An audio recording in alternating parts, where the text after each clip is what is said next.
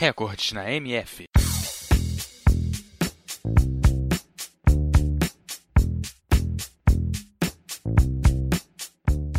O Guinness Book, o livro dos recordes, é publicado todos os anos como uma coleção de recordes de todos os tipos, com situações reconhecidas internacionalmente em termos de natureza ou de façanhas humanas.